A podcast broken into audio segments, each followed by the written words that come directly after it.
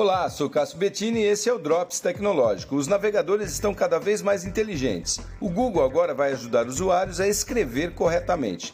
Na nova atualização do Chrome, por exemplo, basta digitar na barra da URL algumas letras ou palavras de um site que está procurando, que o mecanismo já complementa o link todo. Antes ele sugeria alguns sites relacionados, agora ele já busca o link com base no histórico do usuário ou apresenta algumas alternativas.